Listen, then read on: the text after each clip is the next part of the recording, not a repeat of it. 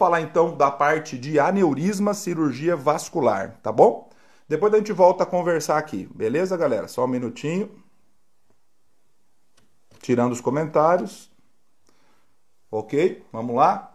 Cabelo penteado, mais ou menos, né? Então vamos lá. Cirurgia vascular. Nós vamos falar hoje de aneurisma de aorta principalmente e de dissecção aguda de aorta também. O que que isso é importante? Como é que isso aqui cai na prova? Primeira coisa, você sabe o que que é um aneurisma? Né? Então existe um, um valor aí para a gente chamar que um vaso está normal ou que o vaso tem um aneurisma. Um aneurisma é uma dilatação ah, de um vaso sanguíneo, certo? Normalmente uma dilatação arterial. Tá? Agora, eu chamo de aneurisma ah, normalmente quando ele está aumentado mais do que 50% do diâmetro normal da sua luz. Então, o tamanho de um aneurisma de aorta não vai ser o mesmo de um aneurisma da artéria esplênica, da hepática, da poplítea. Então, quanto mais fininho for o vaso, ele não vai precisar dilatar tanto para ser chamado de aneurisma, certo? Então, acima de 50% do, do diâmetro da luz, ele é considerado um aneurisma. Dilatações abaixo desse valor, a gente chama de ectasia vascular, certo? Já ouviram esse termo aí, tá? Então, sempre que você tem um aneurisma, é, qual que seria o medo? O medo seria que o vaso rompa, né? E o rompimento causar um sangramento e causar complicações graves, certo? Então, guarda essa parte conceitual. Mas o aneurisma ele pode ser chamado de verdadeiro ou pseudoaneurisma, falso. O que é um aneurisma verdadeiro? É aquele que tem todas as camadas do vaso, tá? Ele tem íntima, certo? Ele tem a parte da média, a parte da adventícia, ele tem todas as camadas do vaso. Então ele dilata por inteiro. Agora, o que é um pseudoaneurisma? Ah, então, normalmente, é quando você tem um hematoma pulsátil. Então, você teve alguma lesão vascular, sangrou um pouquinho ali, o hematoma ele está sendo coberto por uma cápsula fibrosa. Tá? Ele não tem todas as camadas do vaso, então isso é um pseudoaneurisma. Então essas questõezinhas conceituais elas estão presentes na nossa prova. Muitas vezes várias alternativas falando sobre o aneurisma, a gente tem que estar atento para isso. Tá? Você pode dividir ele contra a forma do aneurisma. Né? O mais comum é o aneurisma fusiforme. Né? O que é o aneurisma fusiforme? É aquele que começa, aí ele abre o aneurisma, ele é longo e ele fecha lá embaixo, tá? Aquele fuso, ele é o mais comum. Mas existe também aquele aneurisma chamado de sacular, aquele que faz aquela saquinho, aquela barriga de chope, né? Então imagina, aquele, aquele barrigudão, ele é curto e barrigudão. Tá? O sacular, o que gosta de cair em prova, é importante a gente saber que ele tem mais risco de romper.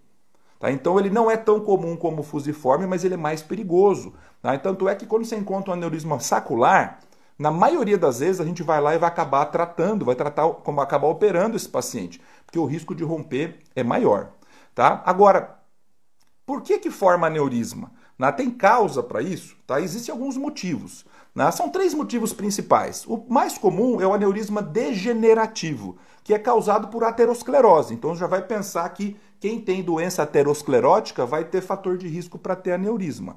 Tá? Então ele vai causando uma degeneração da camada da parede do vaso, com o aumento da pressão interna, já que é uma artéria, ele tende a se dilatar, ele tende a aumentar o seu diâmetro. É o mais comum degenerativo por aterosclerose.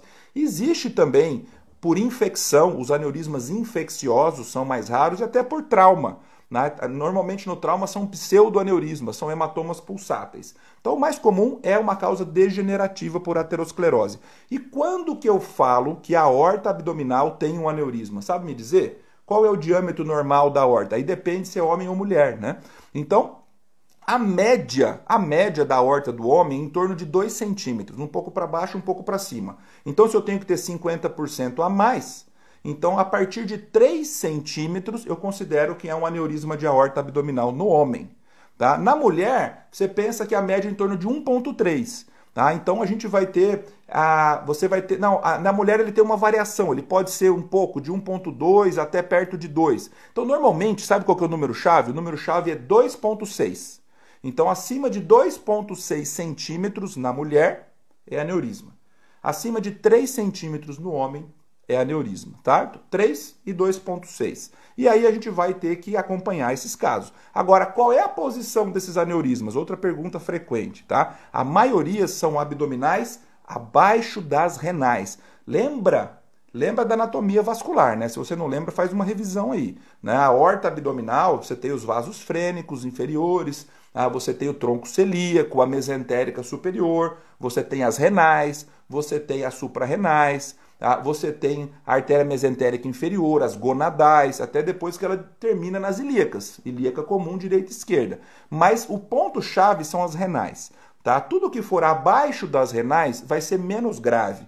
O que pegar as renais e acima delas vai ser mais grave, tá? Porque eu vou comprometer a função renal, vou pode ter até alterações de hipertensão renovascular, uma série de complicações. Mas o mais comum, felizmente, 80, 85% das vezes são infrarrenais. Tá? Você pode ter também a, a aneurismas na horta torácica, na ascendente, na descendente, aneurismas que pegam tórax e abdômen, pega tudo, né? Passa o diafragma, tóraco-abdominais, mas o principal são as infrarrenais. E essas infrarrenais a gente divide em quatro grupos diferentes. O mais comum é aquela seguinte: tem a saída das renais, aí tem um pouquinho de aorta que é normal e logo depois começa o aneurisma. A gente chama isso de infrarrenal mesmo, clássica. Tá? É o aneurisma de aorta abdominal infrarrenal, é o mais comum. Agora você pode ter o chamado justa renal. O justa renal é aquele que chega bem pertinho da saída das artérias renais não tem espaço de aorta abdominal normal para baixo. Ele é justa renal. Agora, se ele envolve a origem das renais, aí a gente chama de pararenal. É um aneurisma pararenal. E quando ele pega acima e abaixo, ele já vai ser tóraco abdominal. Então, o mais comum é o infrarrenal, mas ele pode ser justa renal, pararenal ou tóraco abdominal. Então, essa classificaçãozinha pode ser cobrada assim, principalmente o mais comum. O mais comum é o aneurisma de aorta abdominal infrarrenal certo? Cerca de 80% ou mais das vezes. Agora, uma das perguntas mais clássicas de aneurisma na nossa prova. E você, como médico generalista, talvez seja o mais importante para você. Fatores de risco.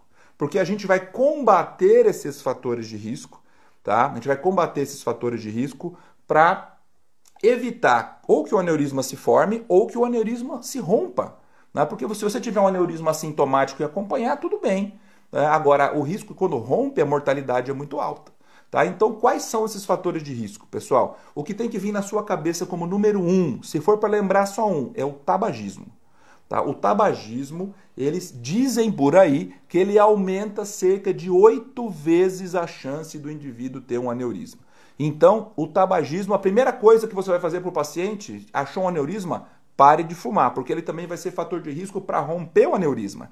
Aqui a gente vai ter o fator de risco para ter o aneurisma, o fator de risco para romper o aneurisma e o fator, fatores de proteção para você não ter aneurisma. Olha que legal, isso aqui gosta de cair em prova e acaba sendo um pouco de pegadinha. Então a primeira coisa é o tabagismo, tá? Mas tem mais coisa e é fácil, olha só. Quem é que vai ter mais aneurisma? Homem. Então, aneurisma tem muito mais em homem do que mulher. Então, o fato de ser mulher é um fator protetor para eu ter ou não ter o aneurisma. Cuidado que vai ter uma pegadinha aí. Calma lá. Então, entre ter e não ter, homem é fator de risco, mulher é fator de proteção. Tá? que mais? O tabagismo nós já falamos. Além disso, hipertensão arterial. Então você está ali com a íntima meio machucada, está hipertenso, está aumentando a pressão, ele tende a dilatar, distender. Sim, importante isso. Que mais? Idade. Quanto mais velho, mais chance. Mais fraquinho vai ficando o vaso, mais elástico, história familiar. Se eu tenho uma história familiar de aneurisma, eu tenho mais chance de ter aneurisma.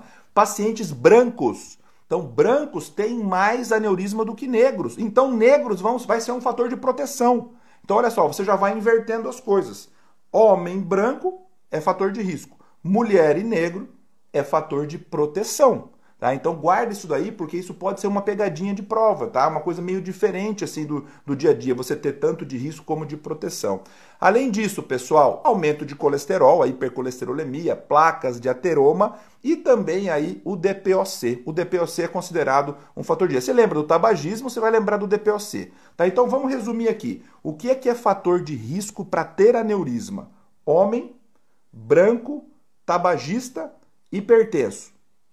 Homem branco, tabagista hipertenso. História familiar, quanto mais velho, quanto mais idade, hipertensão, hipercolesterolemia e DPOC. Então são coisas que fazem sentido. Quem é que faltou aí, hein? Você está sempre acostumado, você fala em tabagismo, você fala em você fala em hipertensão, você fala em hipercolesterolemia. Tá faltando alguém que está em todas aí. Tá faltando diabetes. Por que, que eu não falei diabetes? Porque é pegadinha. Diabetes é fator de proteção. Ah, quem diria que o diabetes ia ser coisa, bom para alguma coisa, né? O diabetes é fator de proteção para o indivíduo ter ou não ter um aneurisma de aorta. Tá? Então, quais são os fatores de proteção? Mulher, negros e diabetes. Sabendo isso, isso aí adora cair como pegadinha na prova. Quem é que vai botar que o diabetes é protetor? Ninguém vai pôr, né? Se não está assistindo a aula aqui, não está no dia a dia, não é uma coisa que você discute todo dia aí na faculdade, na residência, você esquece. Então guarda aí, quem protege mulher, negros e diabetes. Tá? O resto, homem, branco, hipertenso, tabagista é o principal, vai ser fator de risco. Tá? Agora, pessoal, cuidado com uma coisa. Uma coisa é o risco de desenvolver o aneurisma. Agora, se eu já tenho um aneurisma, o que que me faz ter mais risco de romper ou não esse aneurisma? Por que, que é importante saber isso? Porque quem tiver muito risco de romper, é melhor eu ser mais exigente e, e operar esse paciente antes. Né? Se for um paciente que tem pouco risco de romper, eu posso simplesmente ficar acompanhando, tá bom? Então, mas olha só, o tabagismo continua sendo um fator de risco de romper, sim. A, a pressão alta também, então tá hipertenso dentro do aneurisma, continua vai ser um fator de risco de romper. Então esses dois aqui a gente vai meio que combinar que eles, eles vão repetir. Agora tem uma pegadinha mulher, sexo feminino, é fator de risco de ruptura. Então, peraí, não entendi nada. Calma lá. Mulher é fator de proteção para você ter ou não ter. Então, você tem muito mais homens com aneurismas do que mulheres. Então, ser mulher é fator de proteção, tem menos chance de desenvolver. Agora, se você é mulher e você teve um aneurisma, cuidado. Porque a partir do momento que você já teve, a chance de romper o seu é muito mais grave do que de um homem.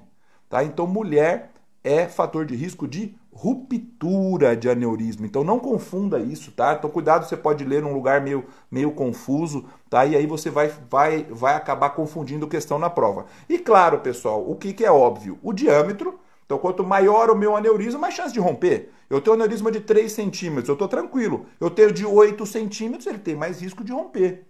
Assim como a velocidade do crescimento. Né? Por exemplo, se o aneurisma cresce muito no último ano, nos últimos seis meses, a gente vai ver uma regrinha aqui, se você já quiser adiantar, é assim, ó, essa é, é clássica, tá?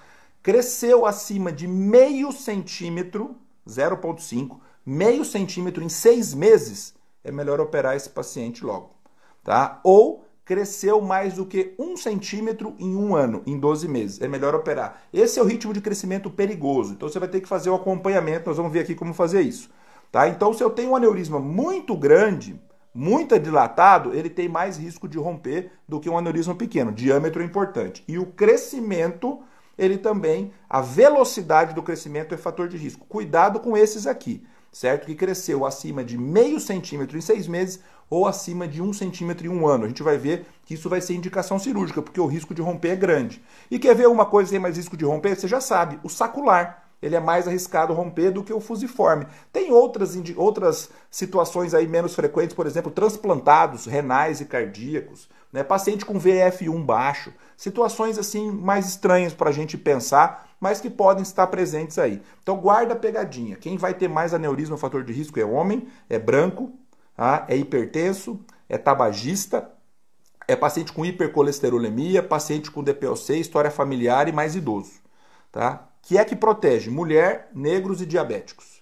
Tá? E o risco de romper, repete o tabagismo e repete a hipertensão, aí você vai lembrar que a mulher é risco de romper, o diâmetro e o crescimento acelerado. Já está de bom tamanho para você, ó, o que eu falei aqui até agora, você já vai desbravar muitas e muitas provas por aí, tá bom? Então, grande parte das questões são relacionadas a essa parte conceitual, epidemiológica, fatores de risco, dá para a gente entender porque as coisas fazem sentido.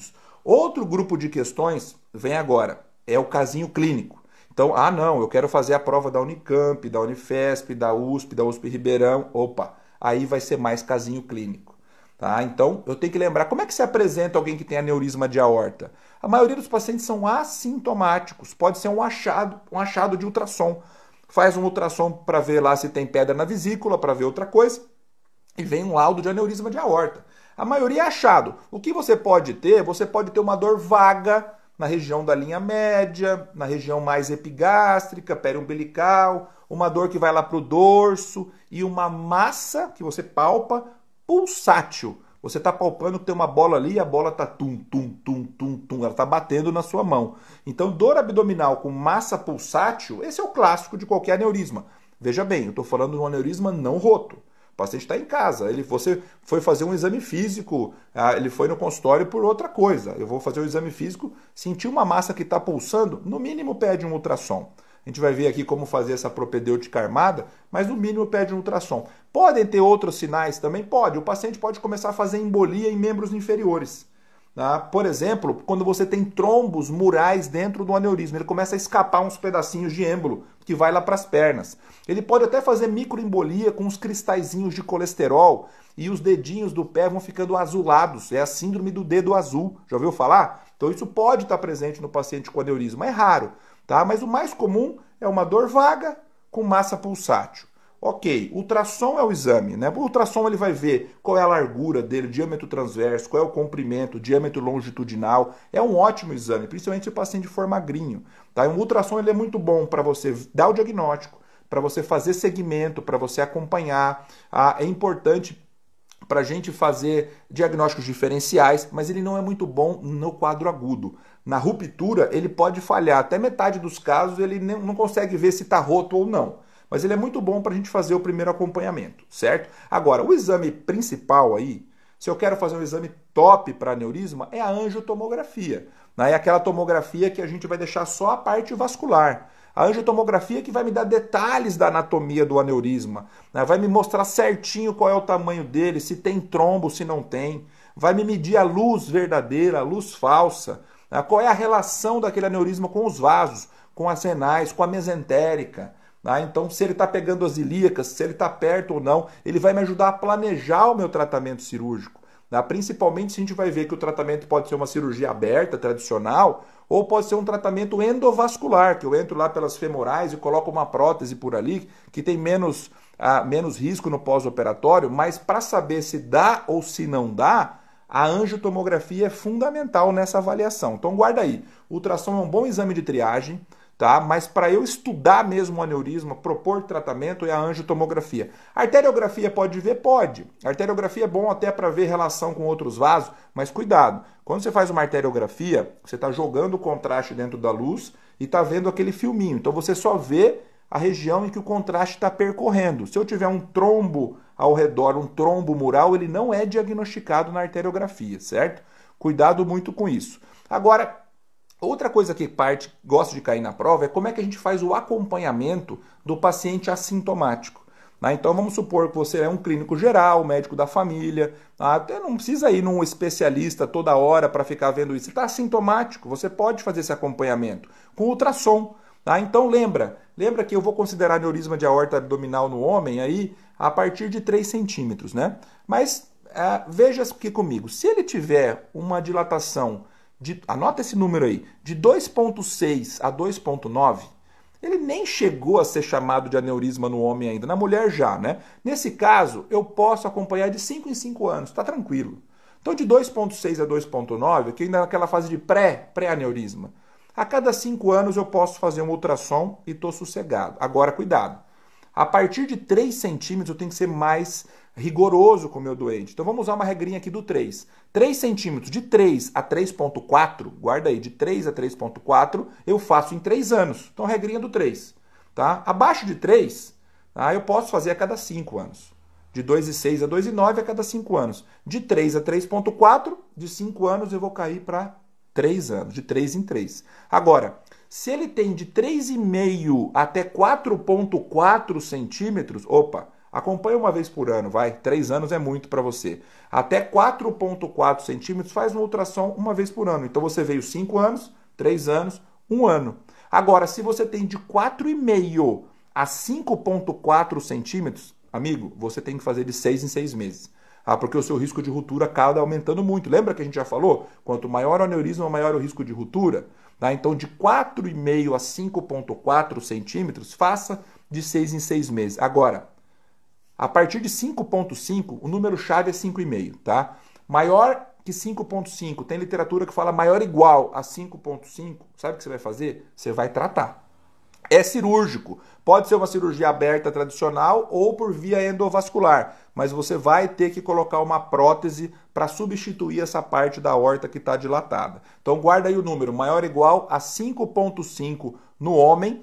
E se cair para você na mulher, existe literatura dizendo que maior ou igual a 5 centímetros. É claro que você tem que pôr na balança qual é a idade, qual é o risco-benefício, o risco cirúrgico associado. Tá? Sempre é claro você vai ter na balança. Né? Eu pego um aneurisma no paciente assintomático com 5,6, ele tem 95 anos, será que vale a pena? Sempre tem que ter bom senso. Tá? No geral, essa é a regra que a literatura utiliza, certo? Maior ou igual a 5,5 no homem, maior ou igual a 5 centímetros na mulher. Você vai lá e trata, certo? A gente vai lá e trata. É claro que o tratamento você vai parar o tabagismo, você vai controlar a pressão arterial, você vai controlar o colesterol, vai dar estatina para ele, e aí a gente vai tratar. Outra situação que tem que tratar também, você já sabe, que é o crescimento rápido.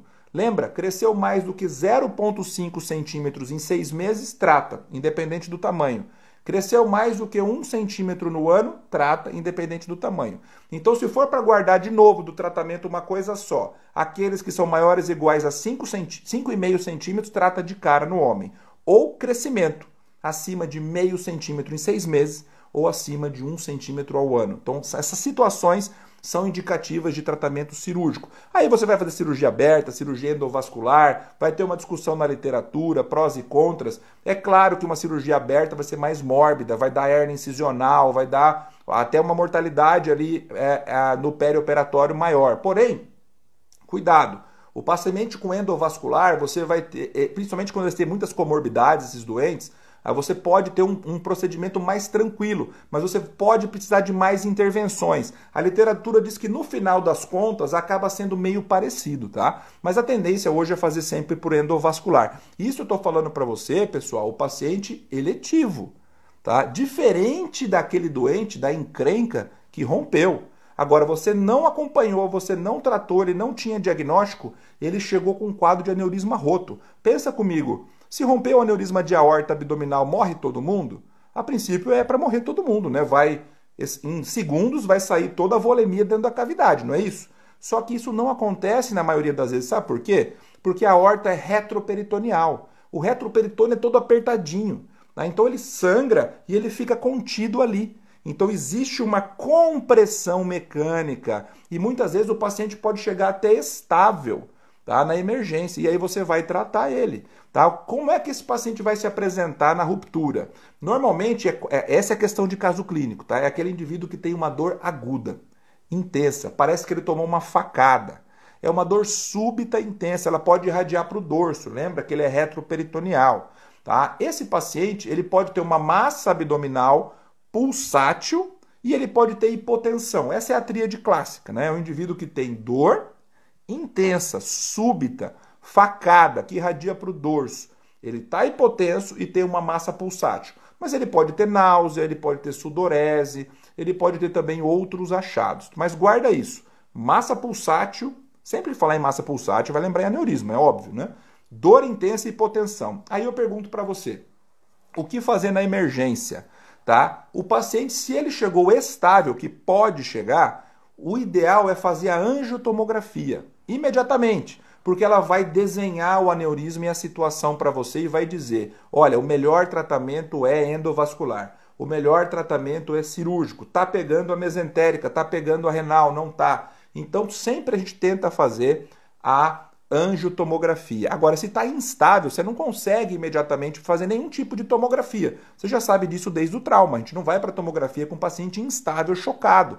Tá? Então, ou a sua opção seria levar ele direto para a cirurgia aberta, que você tem uma alta morbimortalidade, mas espera aí, eu posso fazer uma coisa aqui, tá? Se ele está roto, olha que engenhoso isso. Se ele está roto na região da horta abdominal, ali infrarrenal, existe um dispositivo tá, que chama balão intraórtico. Já ouviu falar do balão intraórtico? Ele pode ser passado pela femoral, tá? Ele sobe para cima das renais, para cima do ponto obstrutivo, insufla um balão dentro da horta. Quer dizer, vai parar de sangrar, porque o sangue vai parar ali.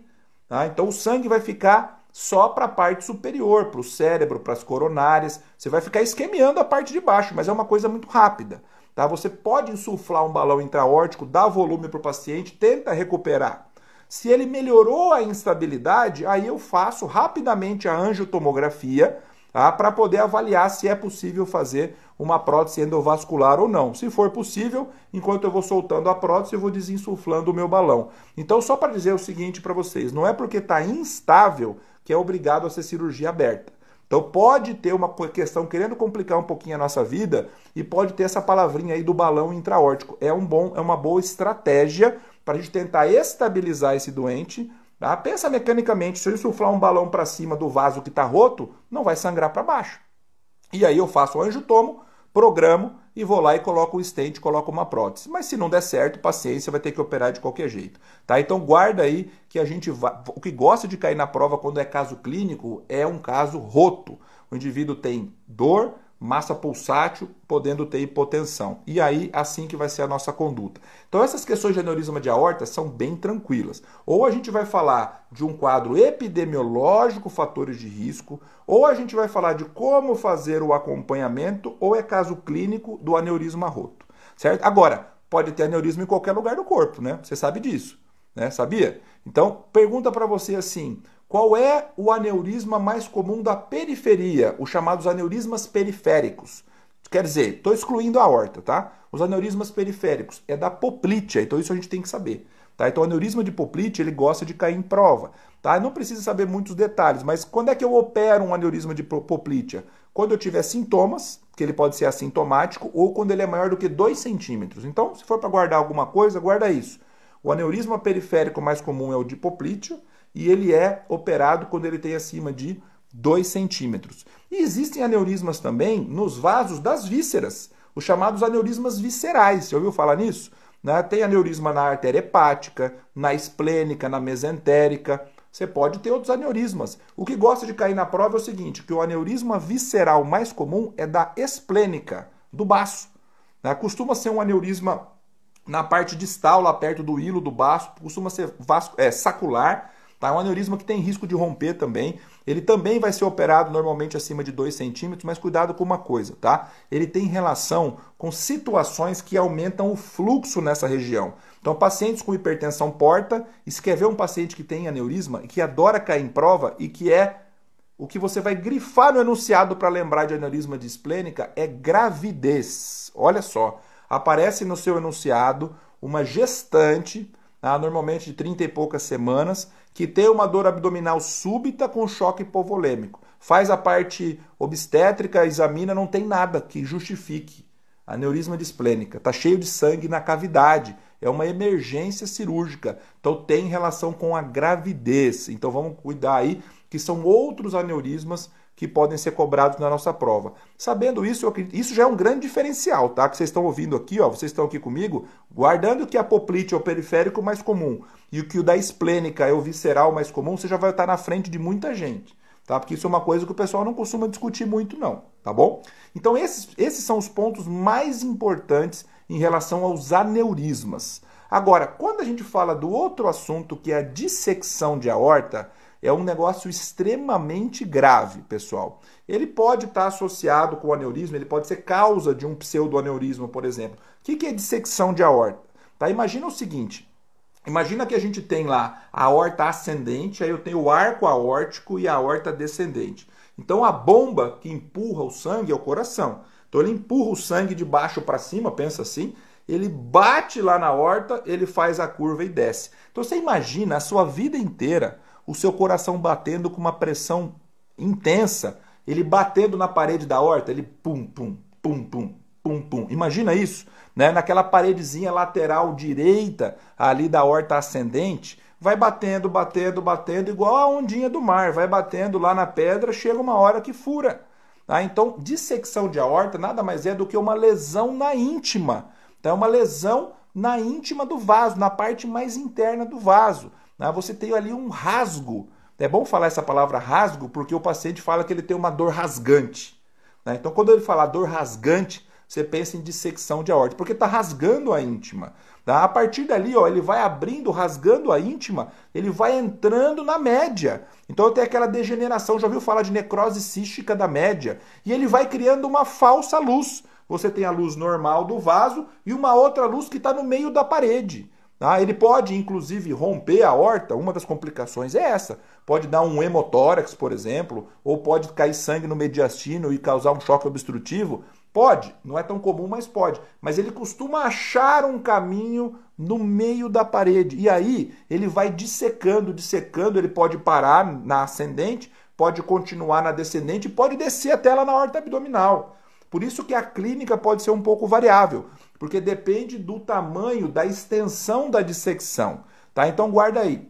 Você vai ter um problema de lesão na íntima, depois degeneração da túnica média, vai criar uma falsa luz e pode dar um pseudoaneurisma, certo? Quando é que começa na maioria das vezes? Na maioria das vezes é naquela parede lateral direita da horta ascendente. E lembra o seguinte, pessoal, sempre que for na ascendente é mais grave. Está perto do coração ele pode. Essa dissecção, você pensa logicamente que ele vai bater na íntima e vai continuar o trajeto, não é? É o que a gente pensa como forma lógica. Mas pode acontecer dele furar a íntima e voltar para trás. É uma dissecção retrógrada. Ele volta para o coração. Então ele vai comprometer a válvula aórtica. Tá? Ele pode causar tamponamento cardíaco. Tá? Tamponamento cardíaco é a principal causa de óbito desses pacientes. Olha a questãozinha boa de prova tá? Questãozinha boa de prova. Do que que morre um paciente com dissecção de aorta? Ele morre porque rompe a aorta? Não. Ele morre principalmente por tamponamento cardíaco, tá? Principalmente esses casos da dissecção da aorta ascendente, porque ele pode ser para frente ou ele pode ser para trás, ele pode ser retrógrado. Mas aí, questãozinha clássica epidemiológica, pergunto para vocês. Quem é que tem chance de ter dissecção de aorta? Então, qual seria o principal fator de risco? É a pancada na horta. Então, a força da pancada na horta é a hipertensão arterial. Então, aqui o principal fator de risco é o hipertenso. No aneurisma, o principal fator de risco é o tabagismo. Hipertensão também era, mas o tabagismo era mais importante. Aqui não. O mais importante é o hipertenso. É claro também a aterosclerose. Né? Então, esse, essa íntima já estava doente pela placa de aterosclerose. Tá? Então, se for uma íntima sadia normal, isso não vai acontecer. Então, o hipertenso com doença aterosclerótica. Quantas pessoas você conhece assim? Bastante, né? Agora, quer ver outras situações que a gente não pensa que isso pode acontecer? Ou pega um paciente jovem, por exemplo, que não tem algum problema mais crônico desses aí de idoso. Tá? Alguém que tem um pico hipertensivo muito intenso de uma forma abrupta. Sabe quem faz isso? Usuário de droga, de cocaína e crack. Então é uma questão que pode estar no caso clínico. Né? O paciente lá, usuário de crack, tem uma dor retroesternal intensa, rasgante. Opa, deu um pico hipertensivo tá? durante o uso da droga tá? por a efeitos adrenérgicos e esse paciente ele teve uma dissecção. Você quer ver outra situação? Quando você pega um peso muito, muito intenso, aquele marombadão da academia, alterofilista, ele pegou um peso tão, fez tanta força que aumentou muito a pressão aqui, aqui dentro. Então, pode acontecer isso, pode ter um caso clínico dizendo isso. Outras situações são aquelas situações genéticas de doença do colágeno, certo? Tipo síndrome de Marfan. Tá? Então, síndrome de Marfan pode o paciente dissecar jovem. Tá? Acontece também síndrome de Turner, então tem outras causas associadas. Mas o que a gente tem que lembrar é hipertensão, é a força da pancada do coração, aterosclerose e esses picos hipertensivos. Porque eu peguei muito peso, o alterofilista e o usuário de droga, de cocaína e crack. Tá? Então lembrando, agora a questão principal de dissecção são as classificações. Tá? Tem que entender a classificação de Stanford e a classificação de DeBakey. Né? É uma classificação clássica de prova e facinho demais, pessoal. O que é o Stanford, que é o mais usado? Divido em A e B. Olha que fácil. A de ascendente. Então, toda vez que eu falar em Stanford A, quer dizer que a horta ascendente está envolvida de alguma forma. Ela pode estar envolvida só ela, ou pode pegar ascendente mais a descendente. A dissecção continuou. Mas peguei ascendente, é Stanford A. E é isso que eu preciso saber. Tá? Por quê? Porque se for, se pegar ascendente, se for Stanford A, é cirúrgico. Agora, B, B do quê? B de descendente? Não, B da parte de baixo, né? Vamos, vamos tentar criar um mnemônico aqui. B de baixo. né, que é o que sobra. Se A é ascendente, o B vai ser da descendente, certo? Então, o B, que é da descendente, ele é muito mais tranquilo. A gente vai ver aqui que tem até, você pode até tratar o doente clinicamente. Não necessariamente, peraí, eu vou ficar sem operar alguém com dissecção de aorta? Pode ficar sem operar, com, um bom resultado. A gente vai ver aqui como fazer isso. Então só guarda isso. Stanford A, eu peguei ascendente. De alguma forma, ou só ela ou tudo. E B, eu peguei a descendente somente. Agora o DBK, ele vai dividir em 1, 2, 3. É simplesmente você fragmentar. O que, que ele vai chamar de DBK1? Aquele que pega tudo. Ascendente mais descendente, que é um Stanford A. O que, que ele chama de DBK2? É o que pega só ascendente. Também é um Stanford A. E o que, que é o DBK3? É o que pega só descendente, que é o Stanford B. Então pode cair na prova um ou outro, tá? Agora, questão de caso clínico de dissecção, galera, é o seguinte: dor torácica retroesternal rasgante, é a maior dor da vida, tá rasgando o peito, tá abrindo o peito. Essa dor irradia para o dorso, tá? Esse é o clássico. Quanto mais a dissecção vai descendo, a dor vai indo para a região mais lombar, ela vai descendo junto. Tá? E aí a gente pode ter algumas alterações. O paciente vai ter sudorese, vai ter náusea, ele está em péssimo estado geral, tem que tomar muito cuidado com isso. Tá? Agora, tem uma, um achado que pode acontecer quando ela pega a origem da subclávia, do tronco braxcefálico. Sabe o que pode acontecer? Você ter diferença de pulsos entre os membros superiores. Então, do lado direito está de um jeito, do lado esquerdo está de outro né? ou diferença de pressão arterial. Do lado direito tem uma pressão, do lado esquerdo tem uma pressão muito diferente.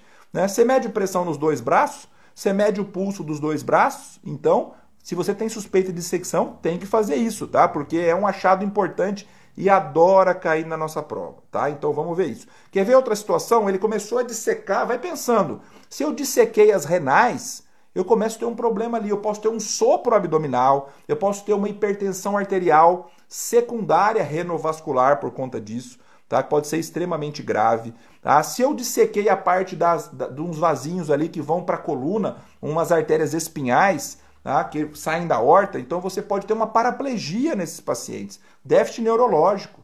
Tá? Então cuidado, porque quanto mais ele desce, mais sintomas diferentes ele vai apresentar. Tá bom? Então, Clássico, dor torácica rasgante, que vai para o dorso, que vai descendo, pulsos diferentes, pressões diferentes entre os membros. E aí, galera? E aí o que fazer com esse doente? Tá? O que, a gente vai fazer? Tem que tratar. Né? Trata como? Põe na UTI, primeira coisa, tá? E primeira coisa, se o problema da dissecção é porque a pancada foi muito forte, eu tenho que reduzir essa força contrátil do coração. Então o seu foco é reduzir frequência cardíaca e pressão arterial. Tá? Então, pôs na UTI o paciente, está monitorizado. É claro que ele está com muita dor, você vai dar morfina para ele para tratar dor e foca em diminuir essa contratilidade, diminuir frequência cardíaca, diminuir pressão arterial. Tá? Qual que é o medicamento clássico nesse momento da emergência que cai na prova? É o beta-bloqueador. Então você vai, meu objetivo é deixar ele com frequência cardíaca de 60 batimentos por minuto para baixo. Tá? Então ele não pode ficar acima de 60. Então eu vou usar beta bloqueador para ele. E eu vou controlar a pressão. Aproveita, o medicamento pode ter esse efeito também. Eu, a minha meta é manter essa sistólica de no máximo 120 tá? de milímetros de mercúrio. Então, se o beta bloqueador já fizer esse papel, tá ótimo. Agora, pode ser que ele controle a taquicardia, mas a pressão ainda continue muito alta. Aí depois eu entro com nitroprusiato. Tá? Então, o nitroprusiato você não entra de cara, isso é importante, tá? O primeiro medicamento é o beta-bloqueador, controlei a frequência cardíaca. Se não controlei a pressão, eu entro com nitroprusiato. São coisinhas básicas, tá, pessoal, para a gente ajudar a gente a, a resolver casos clínicos de algumas provas mais complexas que podem aparecer por aí. Agora, do ponto de vista de tratamento cirúrgico, a pergunta é: é dissecção tipo A, pegou ascendente, ou é tipo B, só pegou a descendente? Porque se for tipo A, você vai ter que fazer a angiotomografia desse doente para avaliar isso. É o melhor exame. Se for uma dissecção tipo A, por que, que ele é o melhor exame para vocês? Posso fazer eco transtorácico, eco transesofágico? Posso. Tudo isso pode me ajudar, tá? Mas a angiotomografia é um exame lindo. Ele, você, você vê a lesão da íntima, tá? Você vê os dois lumens da horta Tá? O normal e o dissecado, dá para ver a extensão, tá? É muito claro o exame. Então vamos focar na angiotomografia, certo? Se for tipo A, é cirúrgico. Tá? E aí a cirurgia com circulação extracorpórea, você vai ter que tirar aquele pedaço da horta e colocar uma prótese. Pode precisar trocar a válvula aórtica, dependendo do caso, tá? principalmente quando ele tem aquele refluxo, aquela dissecção retrógrada. Então, tipo A, pegou ascendente, é cirurgia.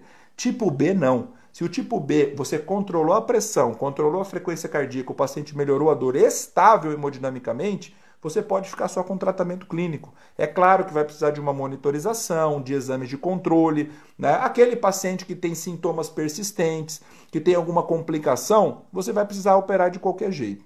Tá? Então tem que tomar muito cuidado. E para a gente finalizar aqui, pessoal, vou dar um dado também que sempre tem em questão, né? e o pessoal adora falar isso nas aulas, nas visitas, né? Você sabia, sabe qual que é a mortalidade desse cara aqui com dissecção de aorta? Tá? A mortalidade dele é de 1% por hora sem tratamento.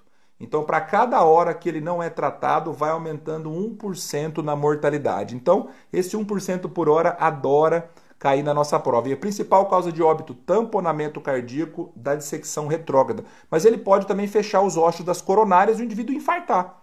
Ele pode infartar após uma dissecção.